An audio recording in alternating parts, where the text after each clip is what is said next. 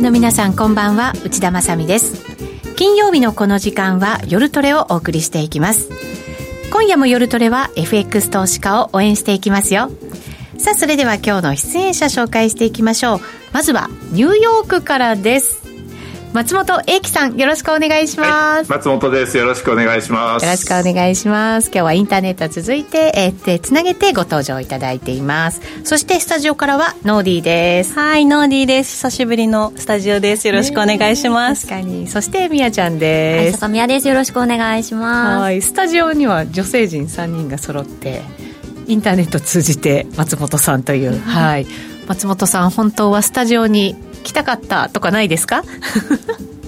いや、本当に再来週にはまた日本なんですけれどもね。そうなんですね、えー、でも、この前、ノーディーが、ね、私がスタジオ行った時ノーディー一緒でしたよね。いらっしゃってましたね。そうなんです。そうそうそう。で久しぶりだなと思った。らあれ今日もいるから。あれ？ってくらい。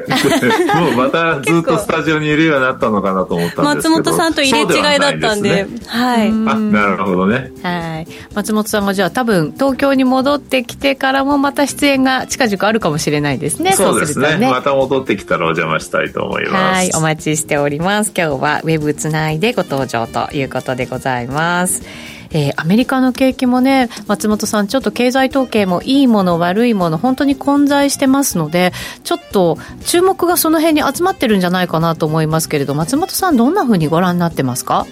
そうですね、まあ、あの経済統計はやっぱり基本的に悪いものが多いかなという気はしますけれども、はい、ただもう良かろうが悪かろうが今あの少なくともここ12週間はですねマーケットが反応しないと、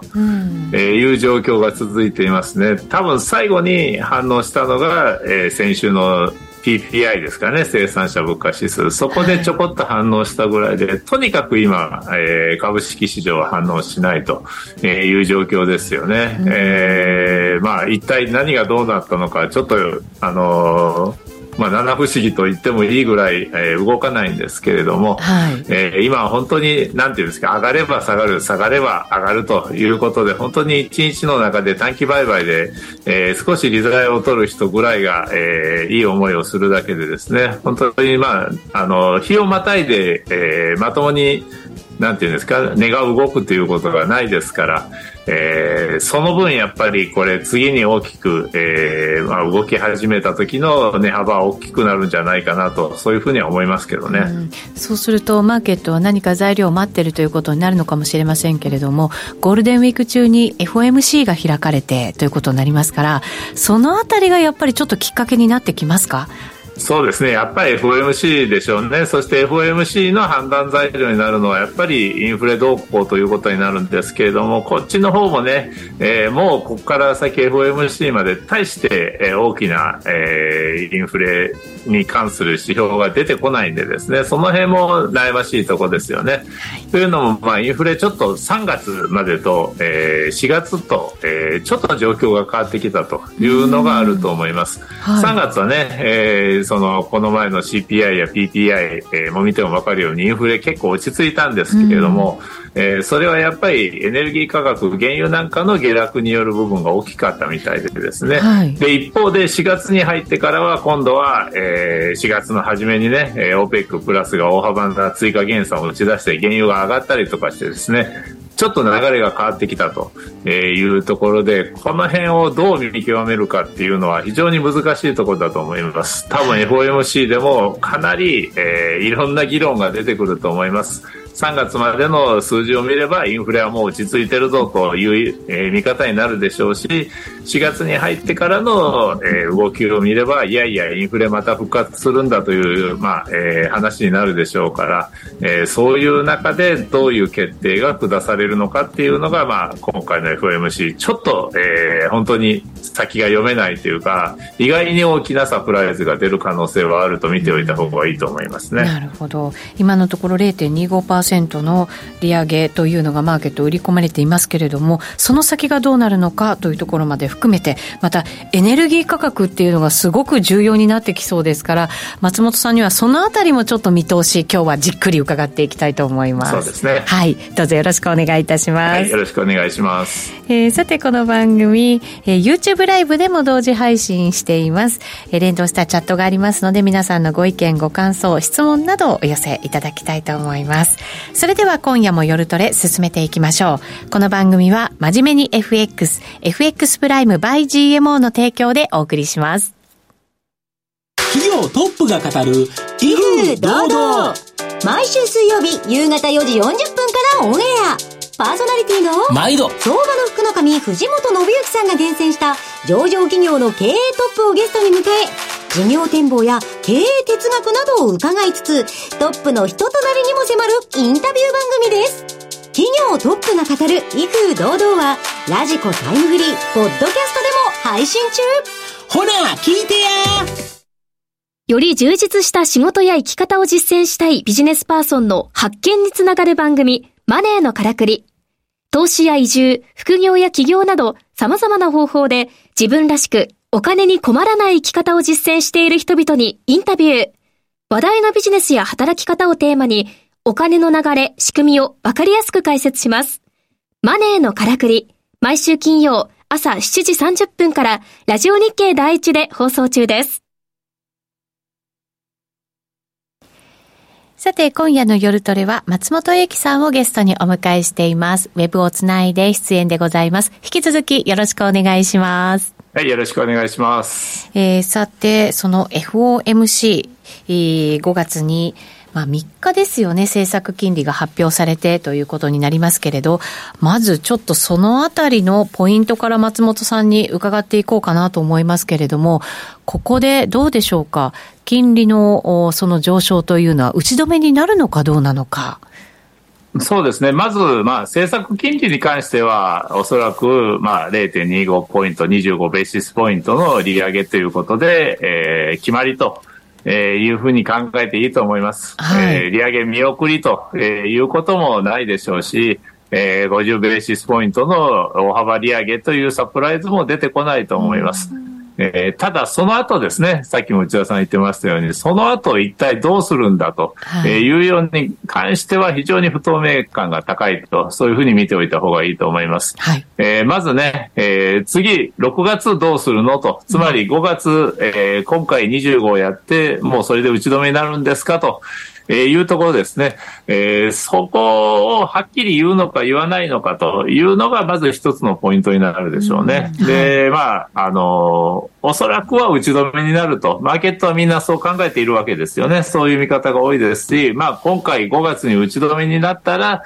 えー、年内、えー、年末ぐらいには利下げに転じるぞっていう、まあ、えー、見方も結構現実味を帯びてくるというふうには思うんですよね。ただ一方で、その、さっきも言いましたけども、4月に入ってから原油価格がまた上昇してきたというところで、4月、もしかしたら、えー、ちょっとインフレまた復活してるんじゃないかという見方が出てきてるんですよね。はい、えー、それを考えれば、いやいや、やっぱり、えー、今ここで打ち止めっていうことを明確に言うのはよろしくないんじゃないかと。やっぱり、えー、これまで同様というか、3月の FOMC 同様に、えー、今後の金融政策は、まあ、あの、データ次第と、えー、いうふうに、まあ、えー、言っておくべきでしょうという方が強くなる可能性があると思います。で、マーケットを今どう考えてるかっていうと、やっぱり打ち止めになるだろうというふうな見方が強いんですよね。はい、ですから、まあ、あの、声明文であるか、あるいはパウエルさんのその後の会見であるかちょっとわかんないですけれども、その時にですね、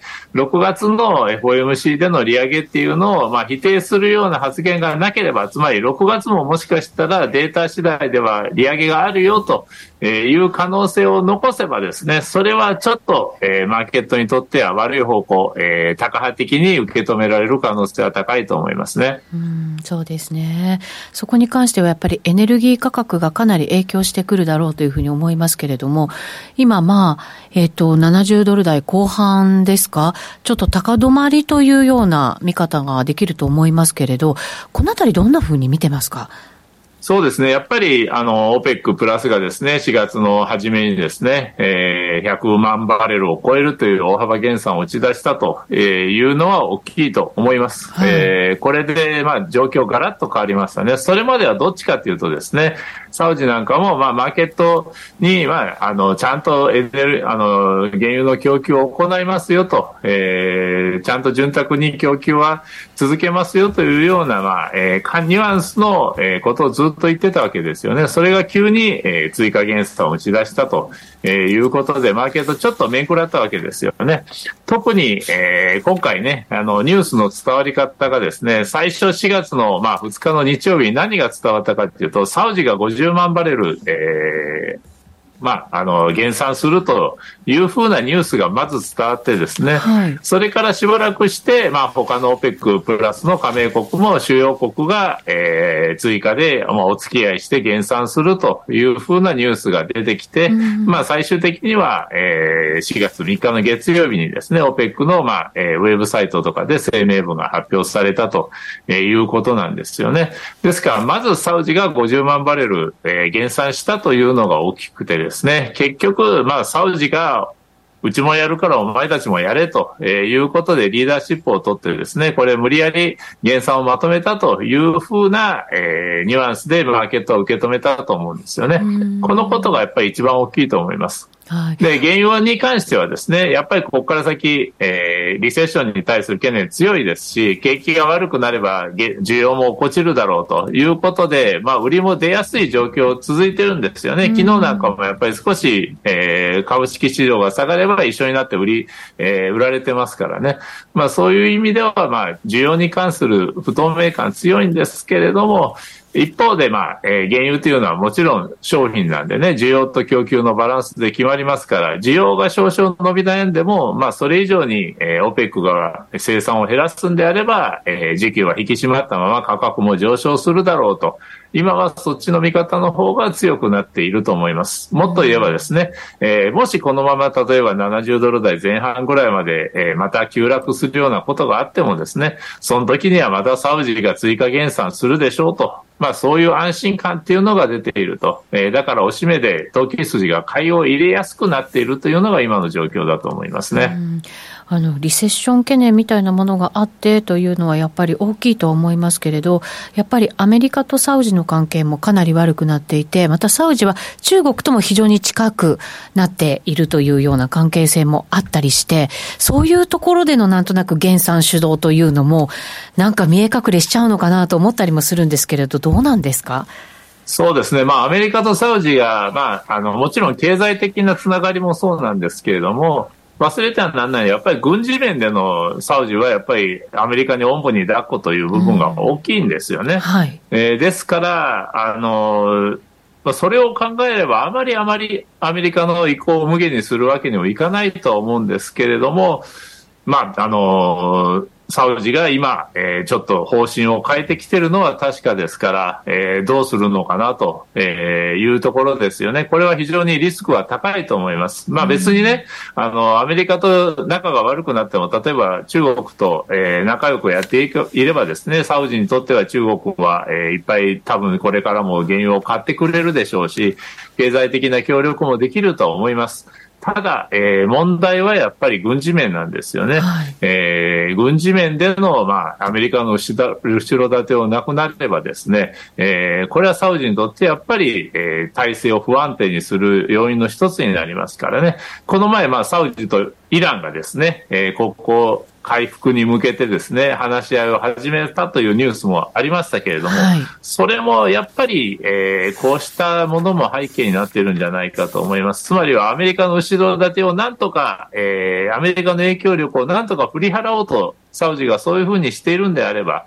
あまりアメリカに依存することをもうこれから先やめようと思っているのであれば、やっぱりイランとは仲良くしとかないとですね、いつイランから攻撃を受けるか分かんないですから、えー、その時にアメリカに助けてもらえなければ、やっぱり、えー、自分のところ不利になりますからね。ですから、まあ、その前にイランと仲良くしておこうと。いうのがあるのかもしれません。えー、あとは、えー、中国をそこまで頼れるのかどうなのかというのも、まだ不透明ですからね。ですから私は、あの、サウジがこの先、どこまでアメリカ離れが進むのかっていうのは、やっぱり軍事面を見ておく必要があると、そういうふうに思いますね。なるほど。ただまあしばらくそうすると原油は高止まりというようなイメージになってくるわけですか？そうですね、今のところ、まああの、サウジはそのつもりでやっているんでしょう、でまあ、アメリカがあの真剣に怒ってくれば、ですねお前らもいい加減にしろということになれば、また方針を変える可能性はありますけれども、ただ、まあ80ドル、90ドルぐらいじゃ、えー、そこまでの深刻な状況に、えー、なることはないと思います。100ドルを超えてくれば、やっぱアメリカも真剣にですね、またサウジと話をし始めるかもわかりませんけれども、まあ、えー、80ドル、90ドルぐらいだったら、アメリカも、まあ、あの、そこまで目くじらを立てることもないのかなというふうには思いますね。まあ、アメリカもやっぱり産油国ですし、今輸出も増えてますから、うん、まあ、あの、そういったところで恩恵を被ってる産業もありますからね、えー、もちろんね、ガソリンが上がれば、これは、あの、バイデン政権っていうか、どの政権にとっても、まあ、大きなマイナスですから、えー、まあ、下げよう、下げようという、えー、アプローチはあるとかもわかんないですけれども、えー、まあ、あの、その辺の折り合いをどこでつけるのか、80ドル、90ドルまでは許すのか、100ドルを超えたら新たな動きが出てくるのか、私はそれぐらいのところかなというふうには思いますね。アメリカが起こっちゃうっていうのは、原油価格が上がっちゃう方向に行くと起こっちゃうということなんですね。そうですね。やっぱり、あの、アメリカが起こっちゃうというか、アメリカ市民が起こっちゃうわけですよね。ガソリン価格が上がるとですね、やっぱりアメリカ市民、あの、ニューヨークの人は別ですけれども、他のところはやっぱり車が、え、ないと生活できないですから、ガソリンが上がるともう、あの、大問題なわけですよね。ガソリンが上がると本当に、まあ5%ぐらいの増税と同じぐらいの、えー、ね、そういう増税と同じぐらいの効果があるとも言われていますから、まあ経済も悪くなるし、国民のの不満も高まる、当然、えー、政権に対する支持率も下がりますから、ですからやっぱりそういう意味では、まあ、えー、まあ、アメリカ政府も何らかのそのポーズを取らなければならないと。で、去年は、えー、戦略備蓄の放出という、そういう、まあ、あの、パフォーマンスをしたわけですよね。で、まあ、バイデンさん、あの、本当にびっくりするぐらいのペースで備蓄を放出してですね、それでなんとか相場を押し下げた。えー、ただ、今回はもうそれ使えないですから、もう戦略備蓄も、えー、危機的なレベルにまで、えー、そこをつくぐらいのところまでですね、えー、40年ぶりかな、1980年代以来の低水準まで下がっていますから、これ以上ちょっと放出はできないと、えー、いうことになれば、えー、何か他のの、えー、手を打たなければならないと。えー、どっちにしたってアメリカ政府としてはやっぱりガソリン価格の上昇っていうのを抑えるために何かやってますよということをやらなければならないわけですよね、国民に向けて。その一つとしてはやっぱり、えー、戦略備蓄の放出できなければサウジに対する圧力を強めると、えー、いうことは十分に考えられると思いますね。うんなるほどこれからね、アメリカはドライブシーズンと言われる、その原油を多く使う時期に入ってくるわけですよね。そうですね、まあ、あの実際には、えー、7月の独立記念日の休みですね、7月4日の、そこからまあ8月、7月、8月っていうのがドライブシーズンのピークと言われますけれども、まあ、業者のレベルで言うとですね、えー、その時に、えー、仕入れを多くしても、もうすでに遅いわけですから、もちろんその前に、えー、ちゃんと手当てをしておかなければならないガソリンスタンドとかですね、そういうところは。ですから、まあ、そういう業者のレベルで需要が、えー、増えるのは4月から5月の後半にかけてなんですよね。つまり今から、えー、一番需要が増える時なんですよね。ですからそういう面も含めて、えー、アメリカ、ここから先、えー、ガソリン主導で、えー、価格は上昇しやすいと、5月の後半ぐらいまでは一番1年のうちでも、えー、ガソリン主導での上昇が見られやすい時期であるということは覚えておいた方がいいと思いますね。そうですね。しかもその今使ってしまった戦略備蓄を貯めていかなきゃいけないっていうね、そういう作業もまた必要になってくるわけですよね。そうですね、まあ、これ多分、そん簡単には、えー、決断できないと思いますけど、どっかでやらなければならないと。で、備蓄の積み増し、もう一回始めますよということになれば、これはこれでかなり大きな買い材料になると思いますね。確かに、ね。難しいですね。ね。だからやっぱりこう下がる大きく下がるっていうのはちょっと考えにくい。しかもちょっと長期間にかけて、うん、っていうねことも考えられるわけですよね。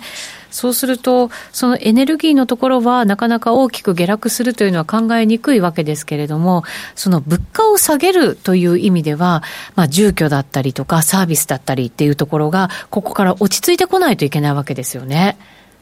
そうですね。ただ、えー、データを見る限りは、そういうふうには全くなっていないというのが、まあ、今の状況だと思います。えー、ちょっといろいろと、まあ、データ用意していますけれども、まあ、最初に、えー、主要の、まあ、えー、物価指標の推移というのを出してますけれども、えー、これ多分2ページ目かな。はい2ページ目の、えー、やつですけれども、それを見ると本当に物価は下がってるんですよ。えー、総合指数で見たらね、えー、生産者物価指数なんて、えー、3月はね、前年比で、いやすいません、前月比でマイナスとかまで、えー、のサプライズになるとかですね、急速に下がってるんですよね。そして消費者物価指数も前年比でも総合指数では下がってるんですよね。ですから、やっぱり3月までは、えー、順調に、えー、物価は落ち着いてきているというふうに言ってもいいと思います。ただ、まあ、えー、これの多くの、まあ、大きな要因っていうのはやっぱりエネルギー価格の、えー、下落というのがあったんだと思います。えー、それを、まあ、えー、除くとですね、例えば、えー、サービスや住居費の高止まり続くということで次のページにありますけれども、まあ、FRB がね、えー、別に注目している、まあ、えー、指標としては、もちろん CPI とかのコアの指数、えー、エネルギーやえー、食品を除く、えー、コア指数っていうのがあります。これは意外に、えー、下げ止まってないんですよね。はいえー、3月もね、CPI の、えー、総合指数は前年比で大きく下がりましたけれども、コア指数っていうのは逆に、えー、前年比の伸びはですね、前月からちょっと伸びが回復してるんですよね。えー、ですから、まだまだ、えー、コアは高止まりが続いている。そしてもう一つ、えー、パウエルさんがいつも、えー、会見なんかで、えー、口にしているサービスの価格、あるいは住居費ですよね。こういったものはまだまだ7%を上回るというとんでもない、えー、水準で、まあえー、推移していると、えー、いうことで、こういうのを見る限りは、えー、まだまだ、えー、インフレに対する警戒感っていうのは解くべきじゃないと、えー、今の、えー、インフレの後退はやっぱりエネルギー価格の下落によるものであると、えー、いうことなんですよね。そのエネルギー価格がここから先、また上がってくるかもわからないということになれば、やっぱり FRB、えー、みんな、あの、FRB の人たちはですね、警戒感多分緩めないというふうに思います。えー、5月の FOMC はやっぱり、えー、利上げして打ち止めにはならないと。まだしばらくは、えー、追加利上げの可能性も、まあ、えー、残しておくというふうな決断は、あの、結論になるんじゃないですかね。うんあの、イギリスで発表された3月の CPI も、あの、10%を超えていて、これ、6ヶ月ですかね、連続でもう10%を超えていて、うん、しかもなんとなくこう、市場予想を上回ってきてますので、再浮上するんじゃないかみたいな、そんななんかこう、不安感も漂ってる中ですよね。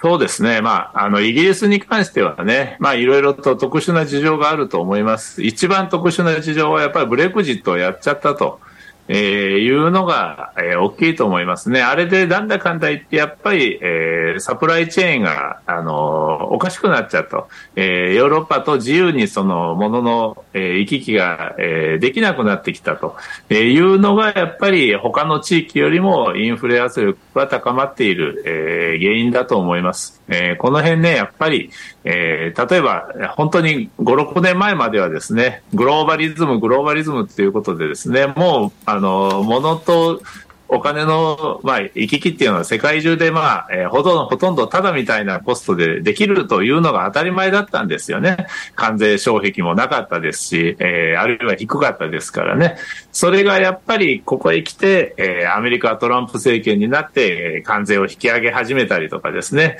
えー、あるいはコロナで、あの、サプライチェーンが分断されてしまったりとか、えー、あるいはやっぱりロシアのウクライナ侵攻とかですね、世界中でやっぱりその分断が起きていると。えー、こういう状況になっていることを考えればですね、やっぱりそれは、えー、物の物流の流れを、えー、阻害しているんですよね。それはそのまま全て、えー、物価という形でコストとして跳ね返っているのが今の、えー、インフレの、まあ、えー、半分ぐらいの要因はそれにあるんじゃないかというふうに思います。それが、まあ、先進国の中では、えー、顕著に現れているのがイギリスだと。最初にブレグジットをやっちゃって、まあ、あの、その、あの、まあ、言ってみれば、あの、トレンドを、あの、先取りしていたのがイギリスだと。だから今も10%を上回るような、えー、物価高が続いているということなんだと思いますね。そして、えー、今ね、もう本当にいろんなところで、えー、世界、えー、全体的に仲が悪くなってますから、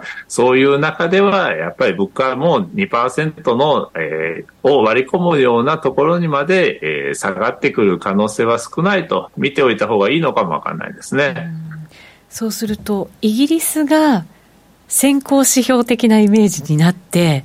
そこにアメリカであるとか他の国がついていくみたいなことも考えられるわけですか？そうですね。やっぱりイギリスっていうのは、まあ、えー、良くも悪くの、まあ、ポンドっていうのはね、えー、動きが大きいですから、えー、そういう、まあ、あの、いろい、いい面でも悪い面でも先行する、えー、指標になる可能性は高いと思いますね。えー、特に、まあ、えー、物流の面ではやっぱり、えー、他の国との、まあ、えー、つながりを切ったら、ああなるんだよと、えー、いうのの、まあ、えー、まあ、悪い例として、イギリスを見ておいた方がいいと思いますね。なんか、イギリスってどうしてもブレグジットとかもあるし、何か悪くてもブレグジットのせいかな、みたいなので片付けちゃいがちなところがあったので、そっか、先行指標的な見方ができたりとか。んなんか、利上げに踏み切ったのもね、やっぱりイギリスが早かったですもんね。そうですね。確かね。はい、今ちょっとそういえば、あの、レートを見てたら、なんか、ポンドの動きって、ドルドルの方が去年とか派手だったじゃないですか。でもなんかポンド動きの派手さがちょっと戻ってきましたね相対的に。そうなんですね。今日もねなんかあの小売売上高とか発表されていて予想よりも悪化してっていう形だったのでその物価高がかなり個人消費にも影響してきちゃってるのかなっていうのがイギリスっていう感じが、まあ今日の経済統計で、あ、今日 PMI もあるでしょ？はい、PMI あります、ね、アメリカの。アメリカもあるし、イギリスも確か。はい。ね。そうなので、そのあたりはね、ちょっと要チェックですけれど、その金利の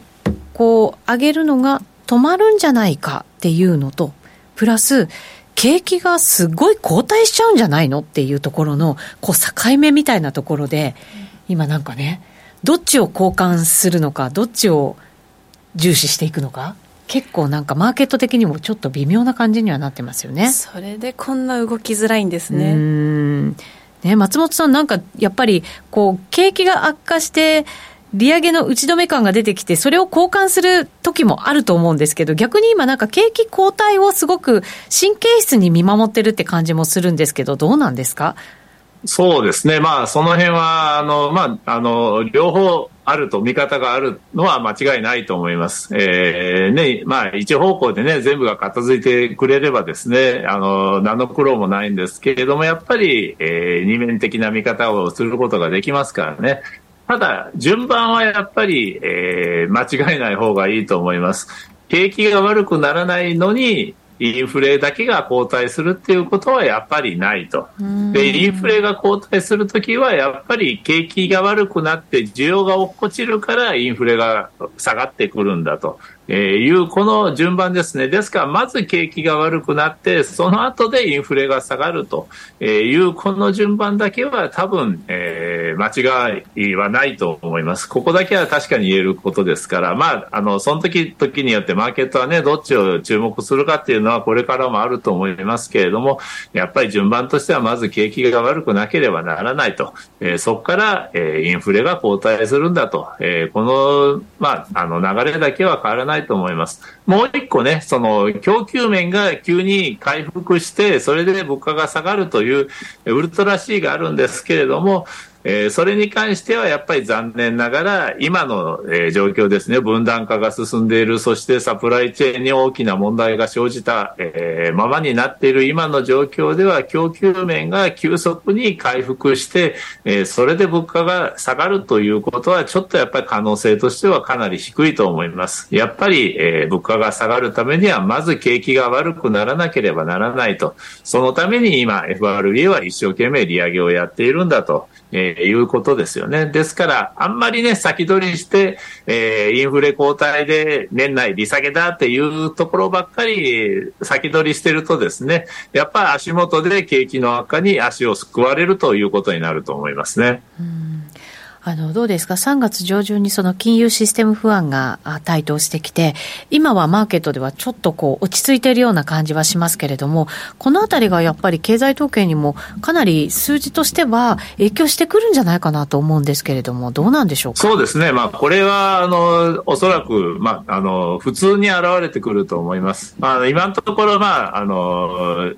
まあ、シリコンバレーバンクの破綻もそうですけれども、まあ確かに問題はあったけれども、まあ危機と言われるほどのひどい状況じゃないと。えー、まあ、あの、ここからまあシステム、金融システム全体がですね、えー、まあ、パニックに陥るような大きな問題にはならないだろうという見方が、まあ、え、体制を占めてますよね。もちろん、まあ、えー、そう言いながらも、あの、リーマンショックは起きたわけですから、なんとも言えないですけれども、まあ、今のところはそこまで、えー、ひどい状況じゃないというのは、えー、私もそうだと思います。ただ、やっぱり、えー、大手の銀行は別にしてね、地銀とか言われる中小の銀行はかなり、あの、厳しくなっているのは確かです。えー、そういう銀行が、えー、厳しくなってですね、厳しくなるとやっぱりどうしても後ろ向きになりますから、経営が、えー、リスクをあんまり取らなくなる。つまりは、えー、民間への貸し出しを渋ると、あんまりリスクを取っていっぱい融資をするようなことをしなくなる。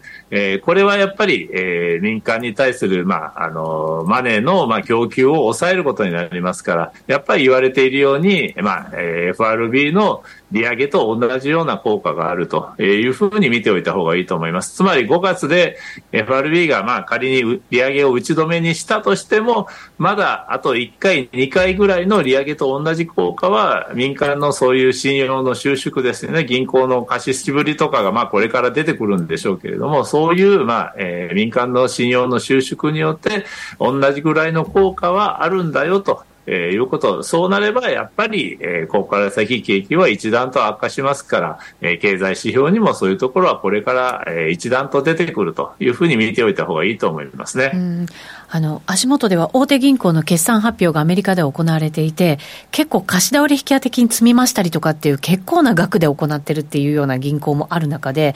あの、やっぱり地銀みたいなところから資金が大手銀行に集まってるっていう面もなんか見られているような感じがするんですけれど、どうですか？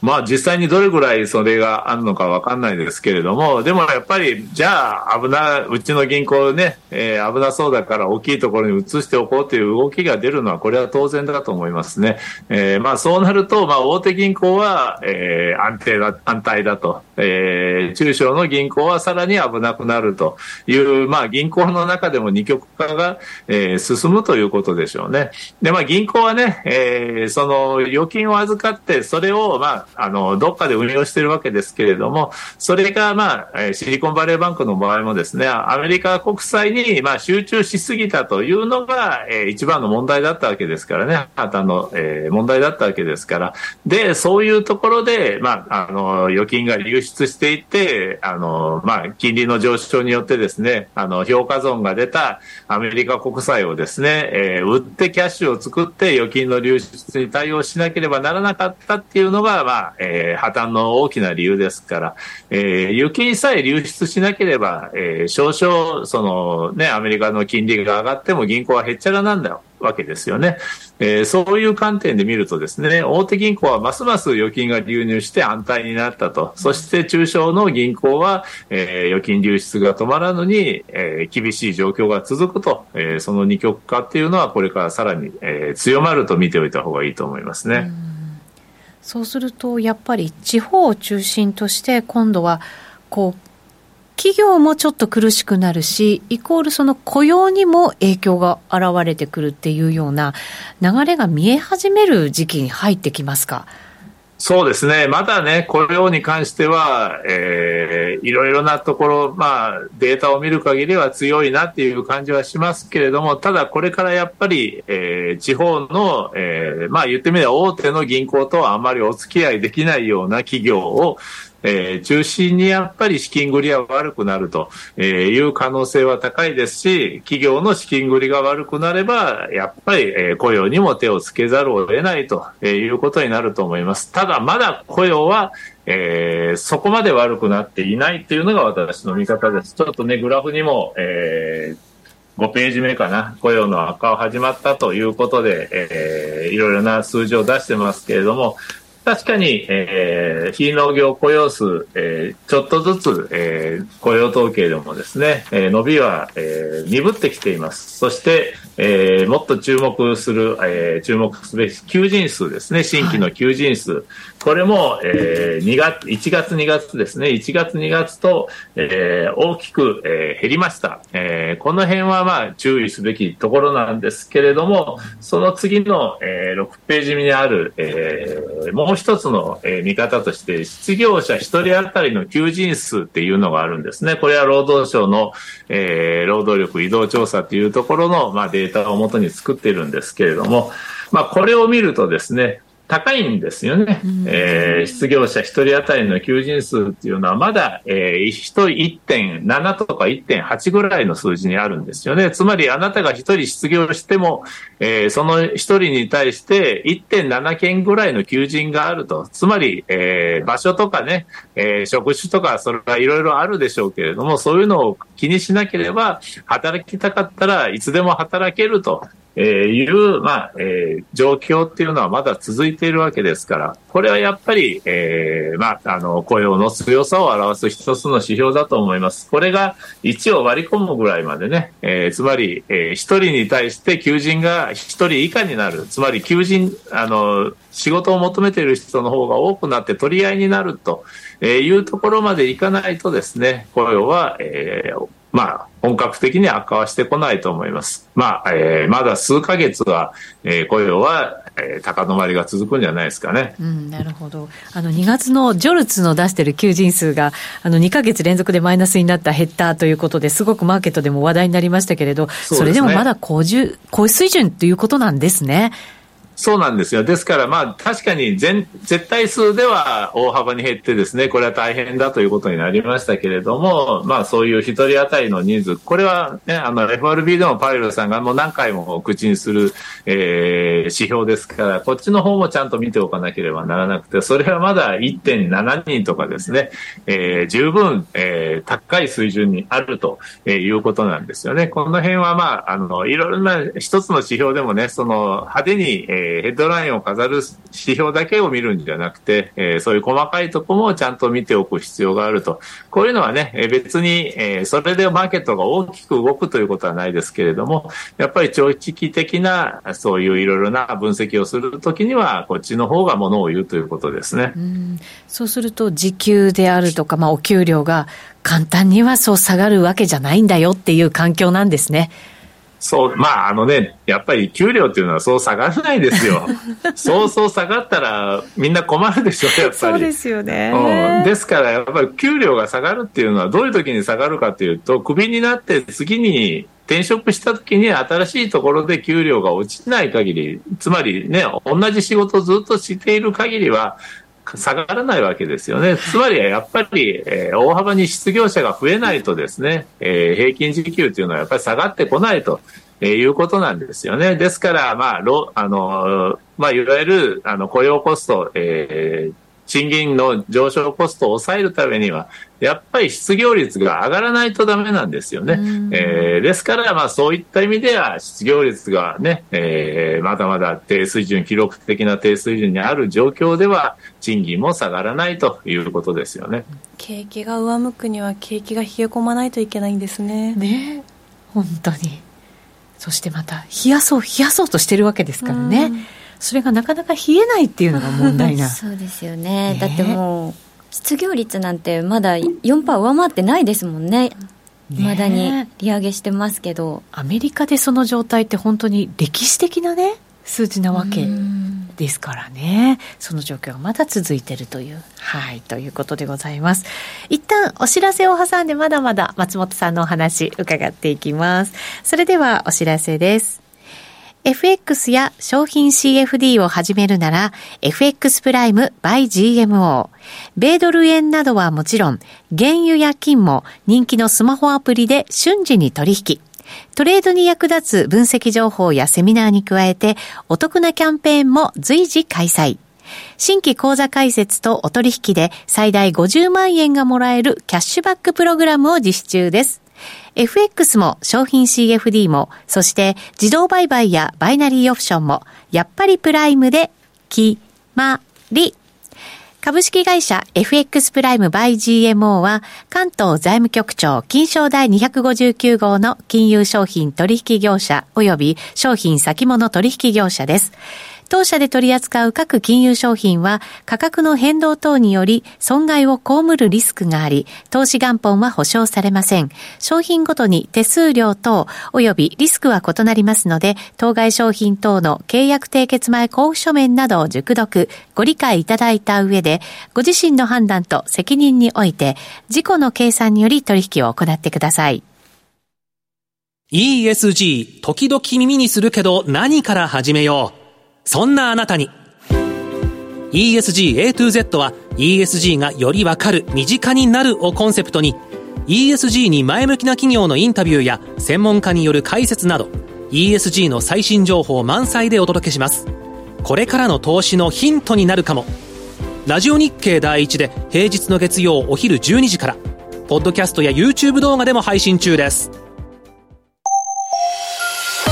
マネーに対する食わず嫌いありませんか？4U と学ぶ。日本経済。お金に関する心配事は山積みだけどどうすればいいかわからない。そんなマネー初心者に向けた30分です。最近気になるあのニュースについて詳しく聞けたりクイズで楽しく経済について勉強します。4U のマネー事情も聞けちゃうかも。ラジオ日経第一。毎週水曜夕方6時から好評放送中。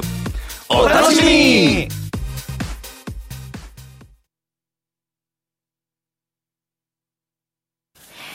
さてさて、今日の夜トレですが、ニューヨークの松本英樹さんとウェブつないでお話を伺っています。引き続きよろしくお願いします。はい、よろしくお願いします。えっ、ー、と、忘れないようにここで宣伝をちょっと入れておこうかなと思うんですけど、えー、間もなくゴールデンウィークなね、はい、はい、感じになってきましたけれども、松本さん。はい。5月4日、水曜日の祝日に、えー、松本さんの番組がラジオ日経で放送されます。あ、音楽番組ですね。ミュージックボヤージアンソロジーですね。そうでございます。えっ、ー、とね、そうそうたるメンバーがずっとつなげてこう一日をね、網羅していくわけですけれども、松本さんの登場が10時20分から11時20分までの1時間ということで、えー、どんな音楽番組になりそうですか？言ってもいいんですか？もちろんです。はい。えー、まあ、今回はですね、えー、いつも私は、あの、いろいろとテーマを決めて、えー、やってるんですけれども、はい、今回のテーマは、日本にゆかりのある、えー、欧米のロックアーティストと。いうことで、えー、そういう人たちをいろいろと紹介しております。日本にゆかりのある、えー、そうそうそうそう。ええー、そうなんだ。結構いるもんなんですか？結構、あの、いたりいなかったりとか、結構探すの苦労したんですけれども。そうでしょうね。そう、大体いつもテーマを決めてからどんな人いるかなっていうと、あの、探すんですけれども。テーマが先なんですね。まあ、一人だけ言うと、うん、あの、日本でも人気の高いシンディ・ローパー。はい。ね、あの、東日本の大震災の時も残ってね、ずっとコンサートやったりとか、ね、とにかく日本びいきなんですよね、あの人。なんで日本びいきかっていうと、えー、実は、えー、売れない時にニューヨークの日本の、まあ、いわゆるバーでアルバイトをしていた。えー、え、それで日本びいきになってくれたんですか？そうなんです。で、その時にやっぱりそこのバーのママさんとかが、えー、助けてくれたんですよね、やっぱり。なるほど。いろいろと。うん、それがあって、えー、あの日本びいきになったらしいですよ。なんか、シンディが最初に覚えた日本語がおしぼりだったらしいです、ね。あおしぼり。いらっしゃいませとかじゃないんですね。おしぼり。そうそうおしぼりなんです。1時間たっぷり聞けるんですね。まあ、あの、いろいろと集めて、えー、紹介していますから、ぜひ聞いていただきたいと思います。私たちのゴールデンウィークの予定が一つ決まりましたね。ね そうですよ。5月4日水曜日祝日は10時20分から11時20分はもう、ん ?5 月4日。あれ？水曜日って書いてありますよ、ここ。木曜日なの？木曜日です木曜日ですよ。水曜日ですあららら、大丈夫かしらこの広告。大丈夫 出ちゃったのかしら大丈夫かしら木曜日でございます。はい。10時20分から11時20分までは、ぜひラジオ日経の松本英樹さんの番組聞いていただきたいと思います。その前後もずらーっと豪華メンバーがね、あの、パーソナリティをつ、えー、務めて、いろんな音楽を紹介してくれるということでございます結構人気あるんですよね。ねえ、そうなんですよ。ね、ずっと続いてますからね。はい。ぜひぜひ聞いてくださいませ。人気の番組らしいですよ。はい。その人気の番組の人気のパーソナリティが松本さんでございますのでね。いえいえはい。聞いてください。そしてもう一つ、今週の水曜日に、あれ？はい。二人で、おととい、セミナーを。セミナーやりました。やりました。どうでしたか？楽しかったです。はちゃめちゃでした。はちゃめちゃなんか二人から子供のような感想が来たけれど。はい、あの、今回初心者さん向けセミナーということで、私たちも童心に帰って、童心関係ないですね。そんな、そんな前から私たち、投資に興味ありましたっけ？まあ、初心に帰って。初心に帰って。はい。うん、あの、当時自分たちが、その FX を始めるにあたって、あの、こういうこと知っておきたかったよね、ああいうこと知っておきたかったよねっていうのを、今の目線からこう、じゃあ、初心者さんに教えるなら、ここを教えたいよねっていうのを、あの、ギュッと、その、セミナーの1時間で説明した感じですね。いいかもしれない。最初から知ってたら、あんな損しなくてもよかったのにっていうことって山ほどあるでしょ。山ほどあります。ねなるほど。それをアーカイブで、はい。あの、見れるように。はい。はい、はい、なりましたので。ぜひこれもね、ゴールデンウィーク中にお時間ある時にでもね、ちらっと見ていただいて。もうあの、アーカイブの方は、あの、FX プライムのチャンネルに上がっておりますので、はい。はい。あの、もしよかったら、週末の時間のある時とか、うん、もうなんなら、この番組終わってからすぐ見ていただいても。ぜひ。そうです。この番組はまず見ていただいて。はい、見ていただいて、はいそね、その後に、ちょっと、見ていただけたらなと思います。はい、FX プライムの YouTube チャンネルで公開中ということでございます。もちろん、あの、講座がなくても見られるということですから、ぜひぜひご覧いただきたいと思います。今日はね、番組ホームページにもリンクが貼り付けてあるということですので、そちらをもうワンクリック 簡単に見られる。終わってからですよ。そうそうそう。今行かないで はい。ぜひぜひ終わったらクリックしていただけるといいなと思います。はい。ぜひご活用ください。きっとね、好評だとまた次もあるかもしれない。第3回目？私たちの失敗をどんどんどんどん掘り返して 説明できるっていうことですね。ですね。ぜひぜひご期待ください。さて、えー、今日は松本さんにいろいろお話聞いてますけれども、どうでしょうか、松本さん。この後、だからドル円ってどんな風に動いていくのかなってところもちょっと気になるんですけれど、いかがですか？ドル円はですね、はい、結構私は、あのー決め打ちしております、今。決め打ちっていうかですね、しばらくはちょっとどうしようもないです。うん、あの、ね、あの、FOMC の、まあ、方向がはっきりしないのと、で、まあ、株式市場のね、反応が、えー、結構バラバラなんでですね、この辺で、まあ、しばらくはまだ不安定だと思います。で、もしね、FOMC で、少し高派な、えー、内容になれば、つまりまあ25ベーシスポイントの利上げっていうのは、まあ、あの、ほぼ確実でしょうけれども、もしかしたら6月もあるよと、えー、いうようなことがあれば、これはやっぱりドルもう一段上がるでしょうね、やっぱりね。えー、そこまで今マーケット織り込んでないですから、6月の利上げも示唆するような、えー、内容になれば、あるいは、えー、5月のその後発表される CPI とかね、そういう物価指標が4月分、えー、結構上振れすることがあれば、えー、ドル高は、えー、もう一段進むと思います。ですから今、えー、その大きく、えー、バタバタと動くことはないですけれども、まあ、やっぱりその後ですね、どっかの時点でやっぱり本格的に、えー、景気が悪くなる。えー、特に、その、ね、FRB が改めてタカ派的な姿勢を打ち出すのであればですね、えー、その可能性が、えー、さらに高くなるということで、やっぱりどっかで株価の調整は進むというふうに見ております。えー、やっぱりリセッションっていうのは、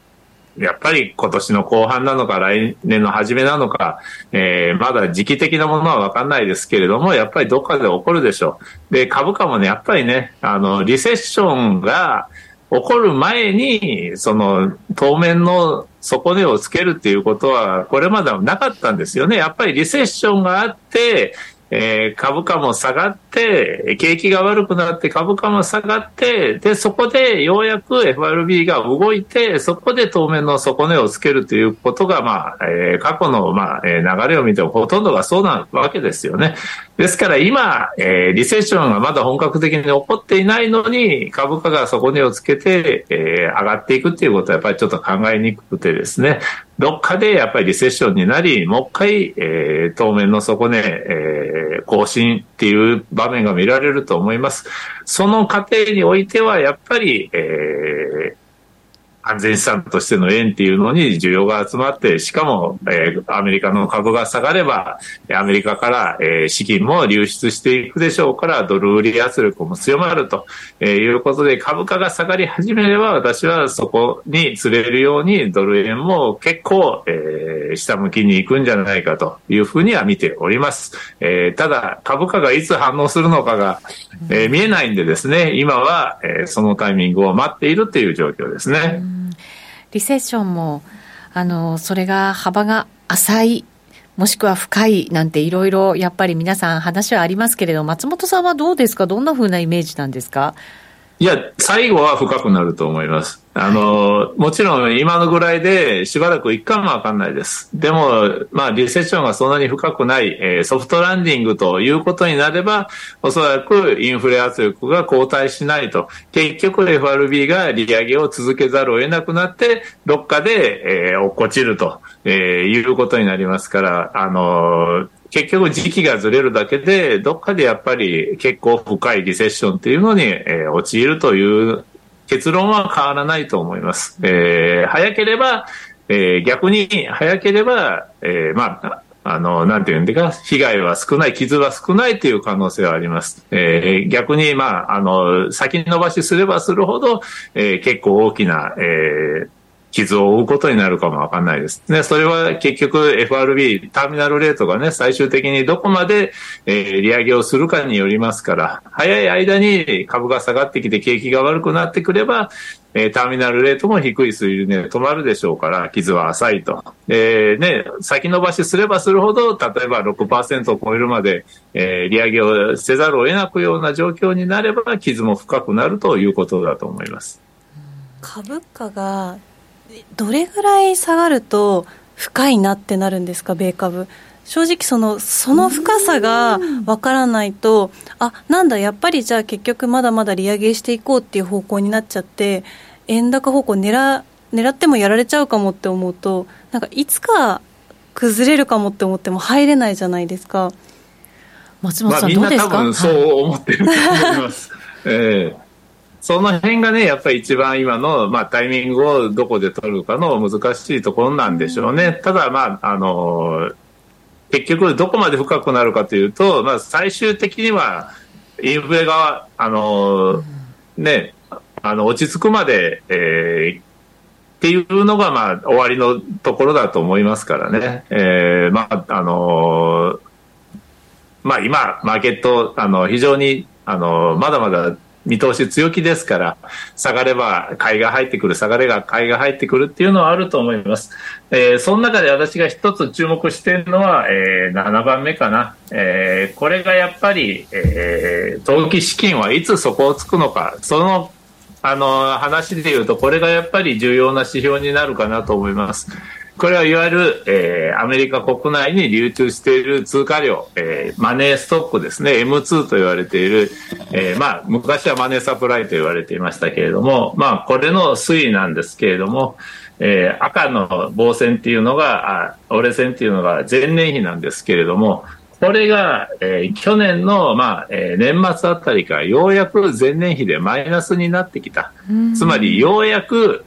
投機資金が減り始めてきたんですよね。はい、と言っても、まだまだ高い水準にありますから、まだまだ資金は潤沢ですからね、えー、株が下がってもそういう楽観的な見方で、えー、おしめで買いを入れてくる向きっていうのは勢いありますけれども、これ着実に減っています。当たり前ですけれどもね、FRB が、えー、ね、量的縮小までやって金融を引き締めてるわけですから、はい、えー、これがどんどんどんどんこれからも、えー、下がるでしょう、当然ながら。そうなれば、どっかでも、おしめで、じゃあおしめがあれば、あの、自動的に買いだっていうような投機資金が入ってこなくなると、えー、いうことになると思います。ですから、まあ、えー、この動きも見ながらですね、えー、徐々に徐々にやっぱりそういう、あのまあ、投機資金が押し上げるような場面は見られなくなるというふうには考えておいた方がいいと思いますね。そうすれば、えー、そうなってくれば株も、えー、また下がりやすくなるということだと思います。そして、えー、大底をつけるのはやっぱり、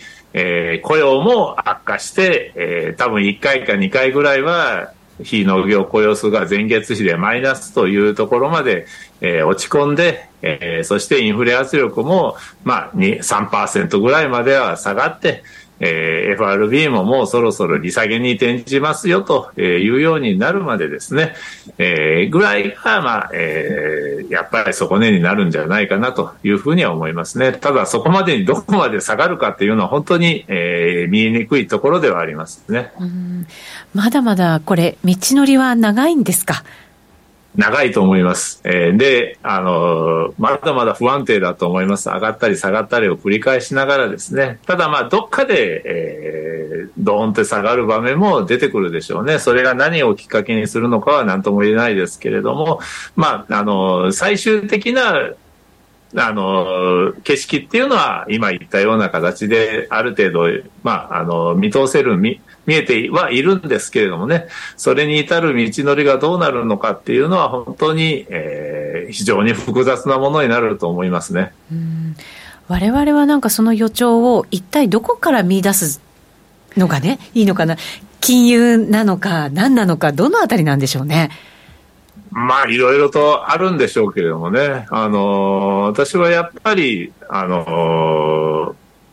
インフレと、あとはやっぱこの投機資金の、えー、流出が、えー、どこで効いてくるのかというところですよね。えー、まあ、あの、そういった意味で言うと、えー、今もね、株価は結構、あの、また下がったところで上がって、えー、買い戻しが集まって株価指数プラスに転じてますけれどもね。そうですえー、まあ、そういうおしめでの買いっていうのが、えー、まあ、いつまで、えー、続くのかと、そういう投機的な何の、えー、理由もないのに、えー、押し上げるようなパターンですよね、相場を。そういう買いの勢いが、えー、鈍ってくるのかどうなのかというのは一番大きいと思いますね。あのアメリカ株、また海外株に比べると、日本株は相対的に強くて、なかなかね、高値のところでこう推移してるわけですけれども、そうすると日本株への影響っていうのもちょっとありそうな感じですか？そうですね、そしてまあ日本もね、えー、まあかなり周回遅れというか、遅れるでしょうけれども、私はやっぱり最後はイギリスの後を追う可能性は高いと思いますからね。えー、ただまあ日本の場合はね、やっぱりあのいろいろな面で、えー、そういう反応遅いですから、それまでにいろいろとね、えー、対処えー、する時間的余裕もあのありますからね、えーまあ、あのイギリスみたいに激しいことはならないかもわかんないですけれども、やっぱり、えー、イギリスの起こっている、で、今起こっていることっていうのはですね、インフレにしろ、サプライチェーンの問題にしろ、えー、景気の、まあ、減速にせよですね、やっぱり日本にも起こり得る可能性はあるということは、えー、考えておいた方がいいと思いますね。日本はね、なんかあの、街角景気なんか見ると結構景況感良くて、お給料上がってきた!みたいなところありますけどね。今日も CPI ものすごくよくって円高に転じたりもしましたけど。そうなんですよね。それがだから遅れてどうやいう形でまたね反応が出てくるのかというところになると思いますこの後少しだけ延長戦やろうかなと思いますのでぜひぜひ皆さんもお付き合いいただきたいと思います。一旦今日のゲストニューヨークから松本英樹さんでした。ありがとうございました。はいどうもありがとうございました。ラジオの前の皆さんとはまた来週お耳にかかります。この番組は真面目に FX FX プライム by GMO の提供でお送りしました